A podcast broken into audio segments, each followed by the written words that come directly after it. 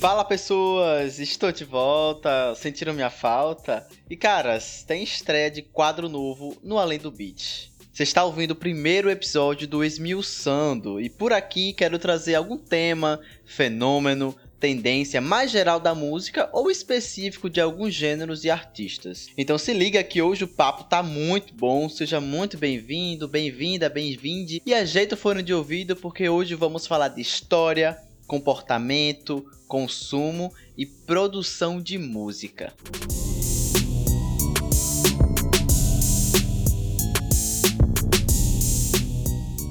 É muito comum a cada lançamento, seja de álbum ou de alguma música em específico, alguns ouvintes irem reclamar no Twitter pelo tamanho das canções. Esse movimento de músicas cada vez mais curtas, objetivas e com refrãos que ou já são antecipados para o início ou até já começam a canção, ficam ainda mais perceptível nos últimos 3, 4 anos. O que acho mais interessante nisso para observar é que em muitos casos o culpado por essa diminuição no tempo das canções é o TikTok, já que o chamado aspas efeito TikTok tem influenciado a forma de produzir e consumir música. Não é muito raro você ler por aí, ah, o TikTok literalmente estragou as músicas porque agora tem muita música que é curta só para irritar. Ou ainda, ah, o TikTok está forçando artistas a fazer músicas com duração mais curta, de 2 minutos. Adianto que meu objetivo aqui não é nem provar se essas pessoas estão certas ou erradas. Na verdade, o meu esforço que proponho aqui é de olharmos para a própria história contemporânea da música e entender que música curta, refrãos cada vez mais adiantados, não é necessariamente uma novidade, não, viu? Talvez, inclusive, estejamos presenciando um retorno às raízes, já que nos anos 50 e 60 isso era muito comum, mas por outras razões.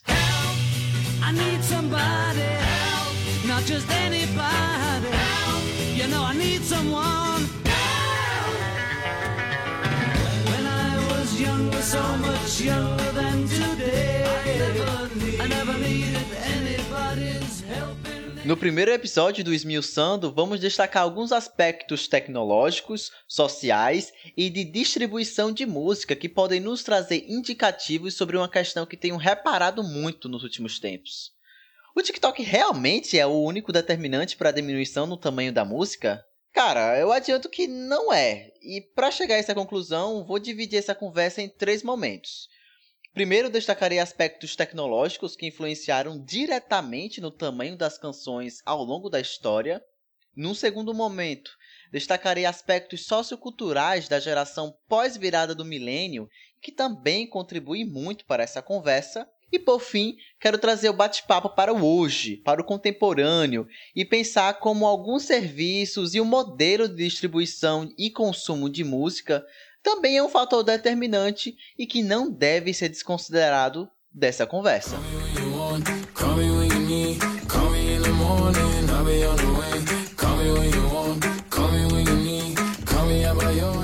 Em tempos de plataformas de streaming como Spotify, Apple Music, Deezer, em que milhões de músicas estão à disposição para serem ouvidas a qualquer momento e a um simples toque, fica até difícil imaginar um cenário que, para você consumir uma canção, você precisava ter um aparelho caro.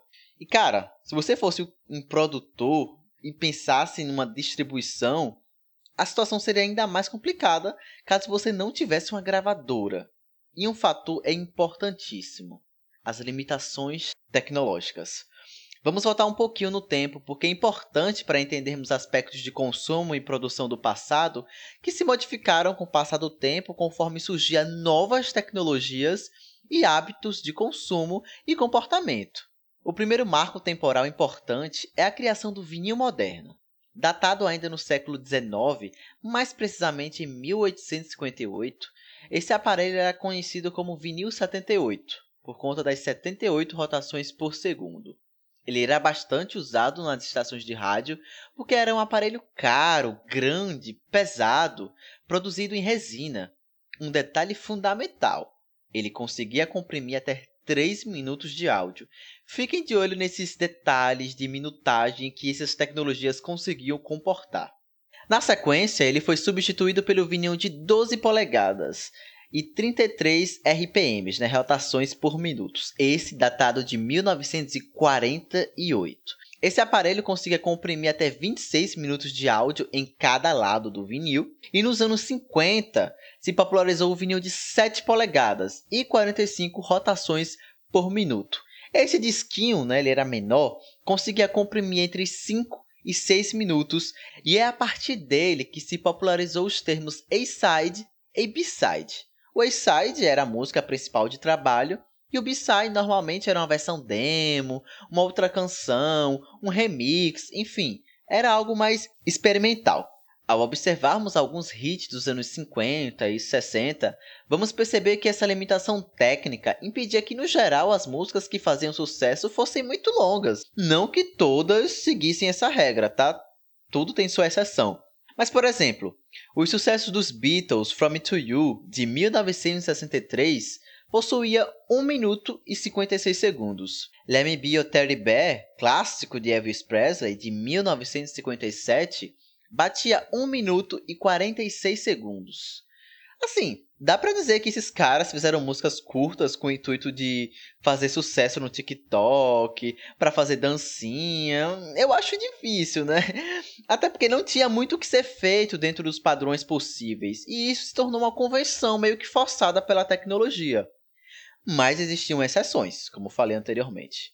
Produções de Bob Dylan e Beatles que batiam 7 e 8 minutos precisavam ser comprimidas para que fossem comercializadas nas rádios, Aquele single com a tag Radio Edit vem dessa época, pô. Então é óbvio que não era algo que agradava os músicos, pensando pela parte de produção, de composição. Imagine que você cria um trabalho pensado para ter 7 ou 8 minutos e ter que comprimir ele com 5 ou 6. Lembra que uh, os disquinhos, né, eles conseguiam comprimir em torno disso. Então era um trabalho que a arte está aí para ser usada da melhor forma possível, tem toda uma liberdade criativa, mas a gente entende que nesse período aqui houve sim uma limitação tecnológica.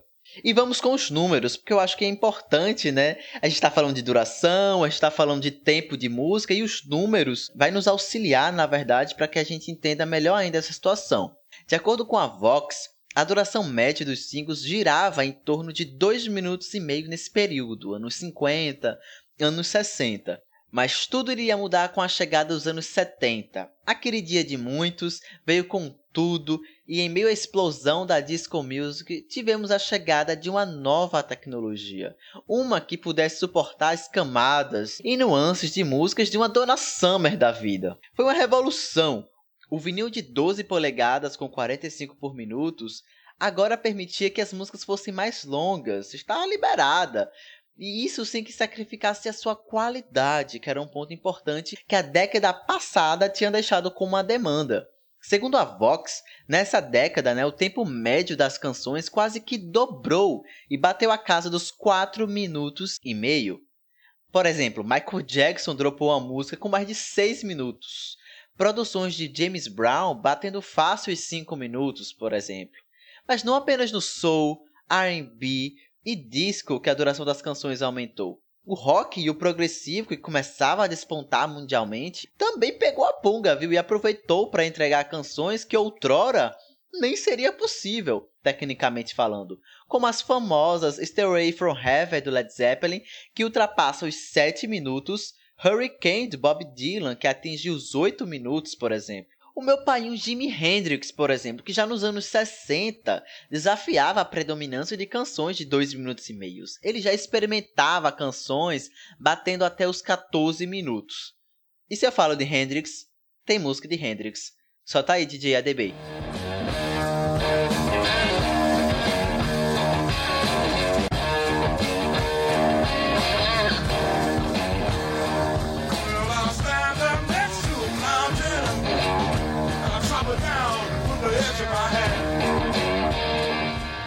Fato é que os anos 70 foi um período histórico e de muita experimentação da música, e isso também passava por uma geração em completa efervescência, né? Os DJs, por exemplo, tiveram um papel incrível como grandes moldadores da opinião pública.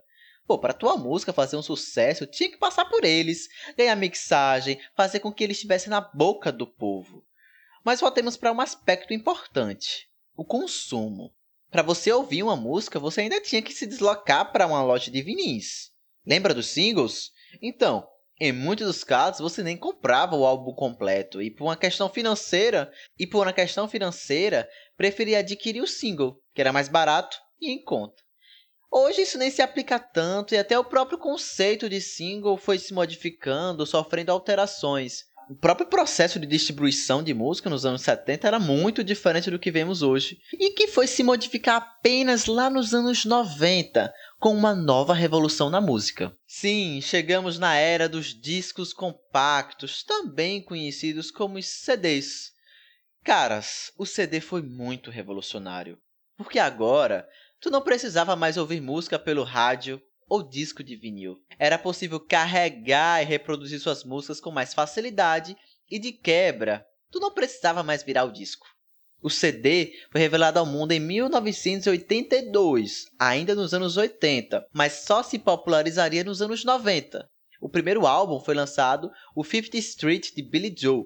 E essa mídia né, ela surge com uma parceria entre a Philips e a Sony. Então tem uma questão de mercado, tem uma questão tecnológica, empresarial, comercial, que eu não vou adentrar aqui, mas fica aqui a menção. O boom comercial dos anos 90 do CD modificou toda uma dinâmica de se consumir e produzir música. Segundo a Vox, mesmo com a possibilidade de aumentar ainda mais o tamanho das canções, né, que estava em média ali entre 4 minutos e meio, o que se viu foi algo que nas décadas anteriores já era comum. Músicas que ultrapassavam ali seus 3 minutos, 4 e tudo mais. Nada muito escandaloso, nenhum retrocesso. E aí eu me pergunto, e eu pergunto para vocês ouvintes, por que não fazer um disco de 6 horas, se isso era possível? Assim, eu acho que se convergiu nesse momento um tempo médio em que se imaginava que as pessoas fossem ouvir um álbum. E nesse período, eles, os álbuns, viveram seu auge, sua era de ouro. Assim, mesmo que aqui no Brasil, por diversas questões sociais e financeiras, vimos também o boom da pirataria nesse momento, que eu não vou adentrar e eu também não vou julgar, não vou falar mal. Voltemos para o nosso assunto. Tanto a forma de produção quanto o consumo, ali nos anos 90 com os CDs, se manteve estática, se manteve equilibrada até mais ou menos os anos 2000, quando um novo comportamento começou a despontar entre os consumidores, não apenas nas músicas, mas de cultura como um todo. E isso eu destaco agora no segundo ponto, que chama aqui de aspectos sociocomportamentais.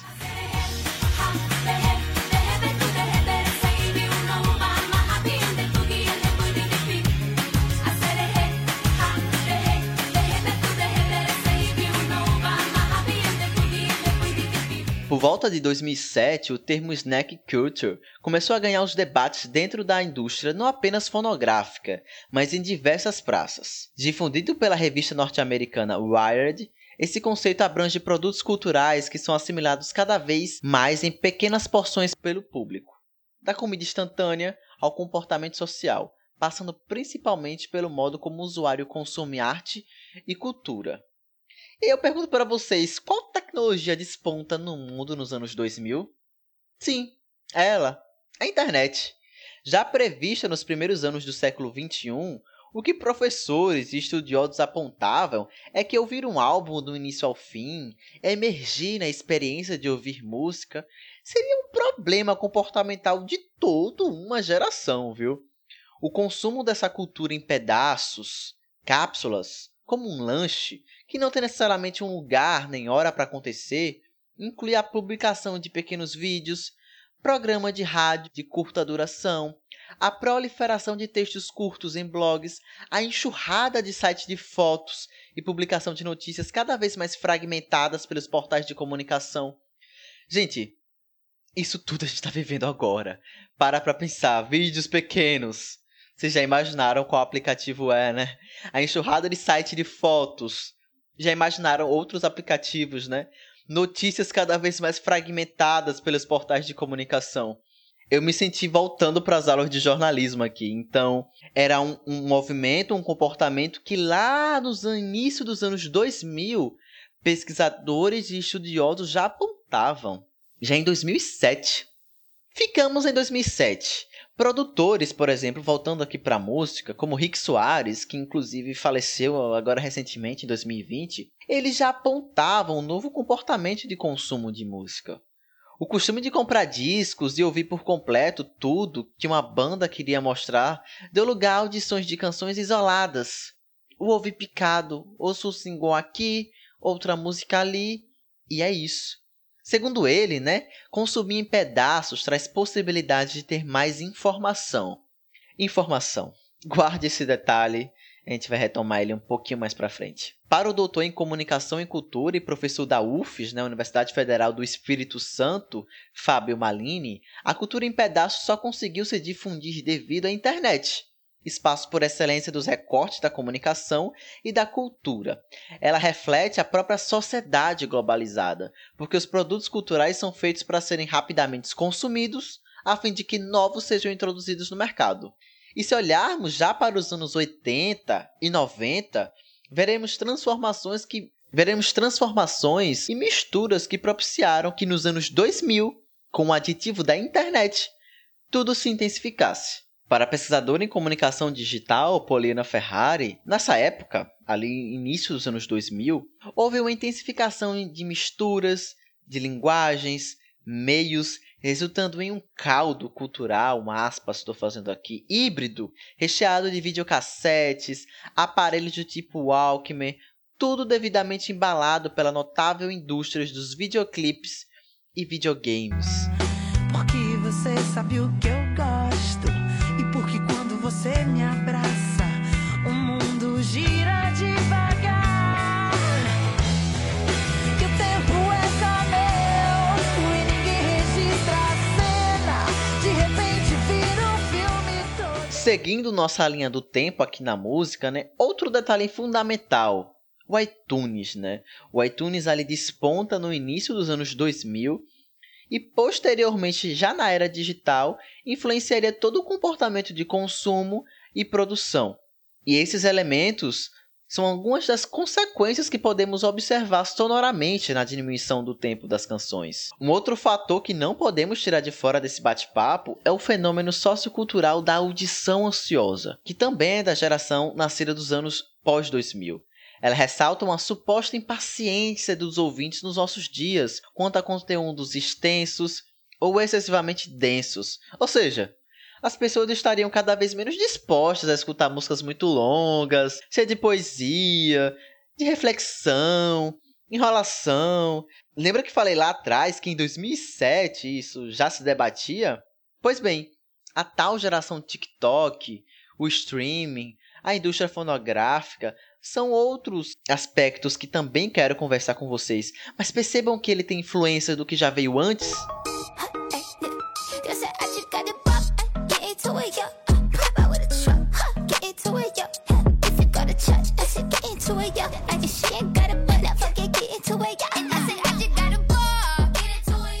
Sim, não é surpresa para ninguém que as músicas de sucesso e mainstream estão cada vez mais curtas. E isso os números e estudos comprovam, viu? Segundo o levantamento feito pela Media Research, o tempo médio das músicas no top 100 da Billboard caiu em um minuto entre 2003 e 2018. A gente está falando de um recorte de 5 anos. De acordo com o vice-presidente de marketing artístico da Deezer, Nigel Harding, afirma que o streaming está tendo um impacto sobre como os artistas estão criando música.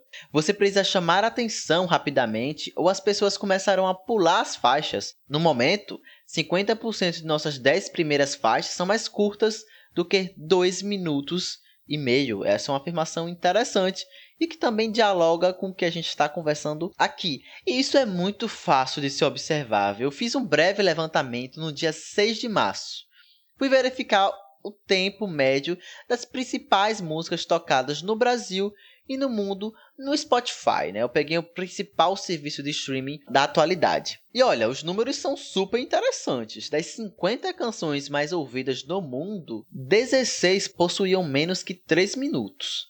No Brasil, o bagulho é ainda mais sinistro, porque das 10 músicas mais ouvidas no país, 9 possuem menos que 3 minutos.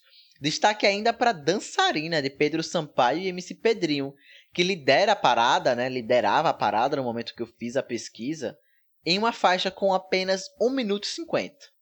Ao todo, das 50 músicas mais ouvidas no Brasil, 27 possuíam menos que 13 minutos, ou seja, mais da metade. O que podemos tirar de conclusão disso? Cara, numa análise superficial da parada, o que podemos ver, na verdade, é um retorno às origens. Um retorno lá à forma como se produzia música nos anos 50 e 60, mas com mecanismos totalmente diferentes, com tecnologias disponíveis totalmente diferentes e com uma indústria fonográfica que meio que afugenta os artistas nessa situação.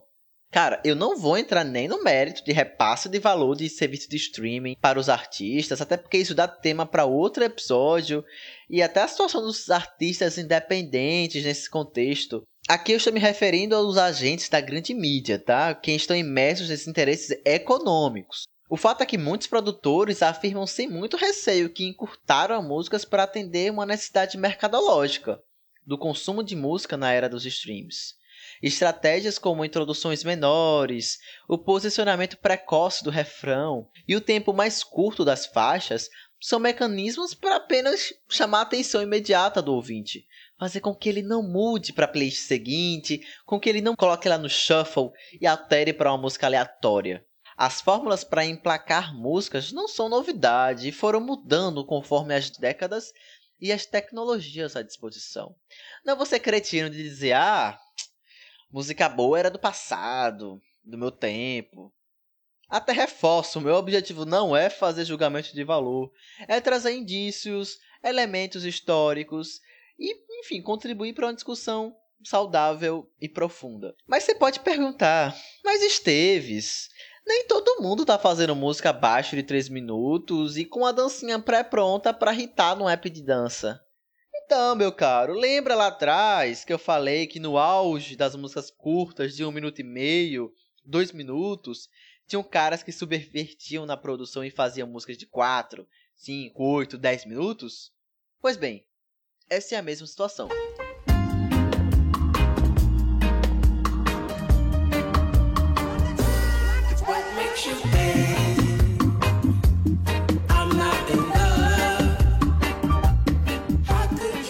Se existem músicas como Stay de Justin Bieber e The Kid Laroi com 2 minutos e 21 segundos, ou João Gomes com seu piseiro romântico de Meu Pedaço de Pecado com pouco mais de 2 minutos e meio, ou ainda álbuns como Batidão Tropical de Pablo Vittar com pouco mais de 23 minutos.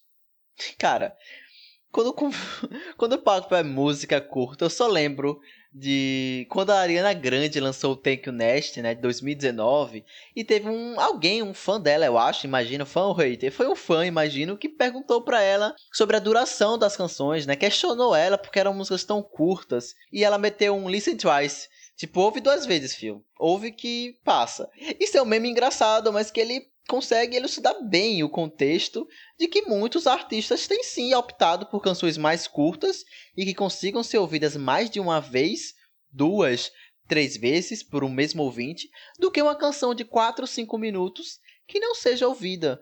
Então, tá tudo bem também, sabe? Mas assim, como eu falei lá atrás, né, para mim não me perder, existiam artistas que subvertiam essa lógica de padronização de tempo e tudo mais, e não é diferente agora. Então, se tem músicas com um minuto e meio, dois minutos, outros artistas vão furar essa linha imaginária e vão caminhar como querem, sabe? Fazendo sucesso. Exemplos. Harry Styles, em seu álbum Fine Line, lançou as canções She e Fine Line, em que ambas contam com mais de 6 minutos de duração. E ambas possuem mais de 150 milhões de streams apenas no Spotify. Outro exemplo.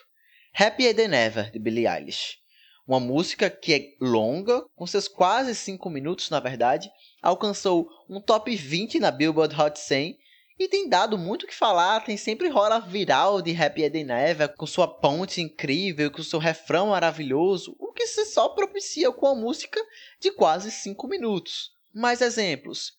Coldplay, depois de quase 20 anos de carreira, lançou uma canção de quase 10 minutos. De quase não, de 10 minutos. Colatura do seu álbum Music of Spheres é uma canção mágica, linda e que expandiu em muito o universo do que o Coldplay fazia-se de música, porque nunca tinham atingido esse tempo. E atingiram agora, em 2021.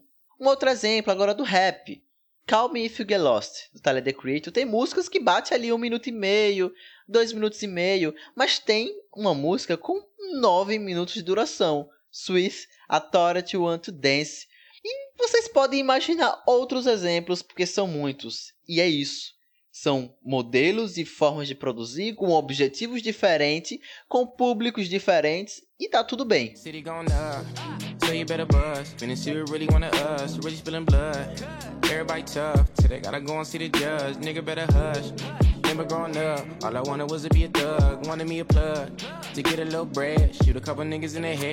Outside.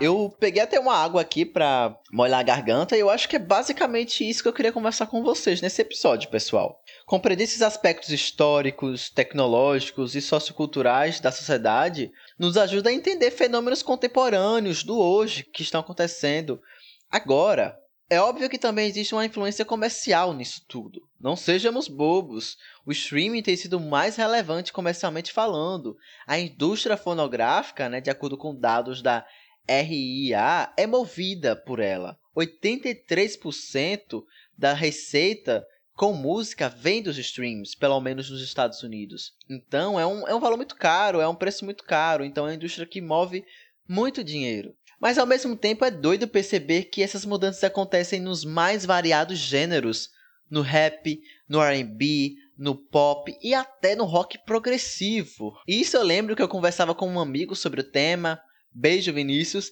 e ele me falava que até mesmo no rock progressivo tem sofrido essas alterações, essas modificações nesse cenário. E olhe que não é um gênero que busca o primeiro lugar na Billboard ou a liderança da semana dos mais ouvidos do Spotify. Eu acho que essa é uma discussão super pertinente, de tanto que eu fiz um episódio, e é super interessante perceber que, além do seu gosto pessoal, é, eu, por exemplo, sou muito mais fã de uma música comprida, longa, com a narrativa, a introdução, uma melodia crescente, uma ponte bem trabalhada, um refrão cativante. Mas isso é meu gosto pessoal, não tem nada a ver com a forma que eu analiso o fenômeno em geral. Inclusive, por exemplo, o álbum do Vince Staples 2021, que eu sou completamente apaixonado, tem apenas 22 minutos de duração. A distribuição e o mínimo de descentralização da música é outro elemento paralelo que poderíamos discutir aqui e passar horas discutindo. Afinal, é difícil imaginar que dos anos 50 até mais ou menos o início da era digital, que algum artista independente furasse a barreira e a bolha mainstream sem uma gravadora. Afinal, eram elas que faziam essa ponte com a rádio para ter seu clipe exibido na MTV e que influenciasse o que você ouvisse no seu CD player. É normal que nesse contexto encontremos tanto A-lists e gigantes da música duelando com novatos e desconhecidos que no mesmo ambiente da internet e do streaming, em tese, estão no mesmo páreo, né? eles partem de um mesmo local, mesmo que entre nós as playlists, o jabá, enfim, então aí é assunto também, mas eu não vou adentrar isso não, não hoje. Enfim, o assunto é longo, é denso, mas eu trouxe aqui alguns indícios e, enfim, um percurso para a gente tentar analisar de forma crítica o que a gente está presenciando hoje. Eu já falei demais e vamos para o encerramento.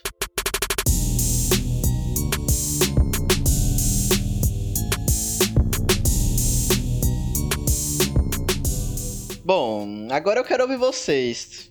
Eu quero saber qual é a relação que vocês têm com a duração de música.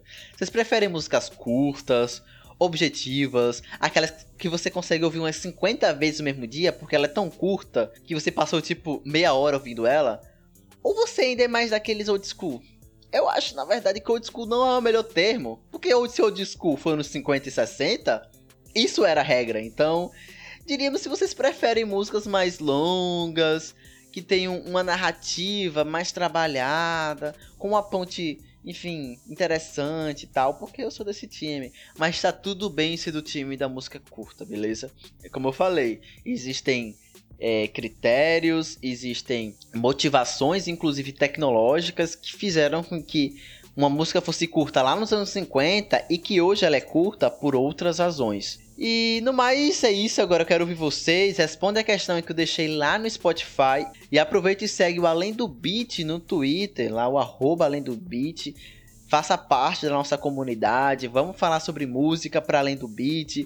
Esse é um espaço de interatividade que eu quero deixar com vocês, então quero ouvir vocês. Eu tenho para mim que esse é um assunto que pode dividir opiniões, então vai ser super interessante ver é, como vocês enxergam todo esse contexto. E falando em Spotify, aproveita para avaliar a gente nos seus agregadores de podcast. Dá lá cinco estrelas faz uma avaliação, faz uma crítica massa e tal, faz com que novas pessoas cheguem até a mim. E é isso. É isso, esse foi o primeiro episódio do Esmiuçando. Espero que vocês gostem da proposta. Surgiram temas de episódios? Tem algum fenômeno? Tem algum tema específico, algum personagem?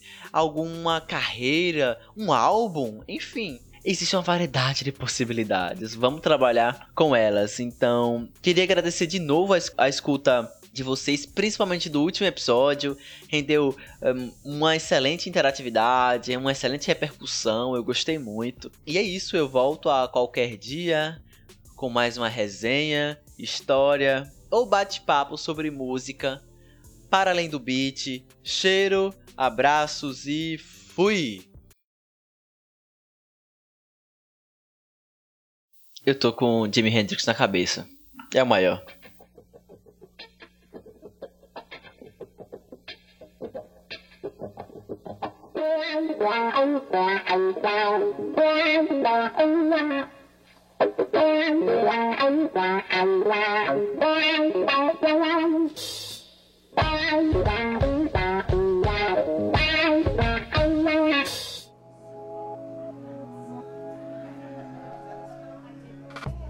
Esse podcast foi editado pela Café Preto Produções Sonoras.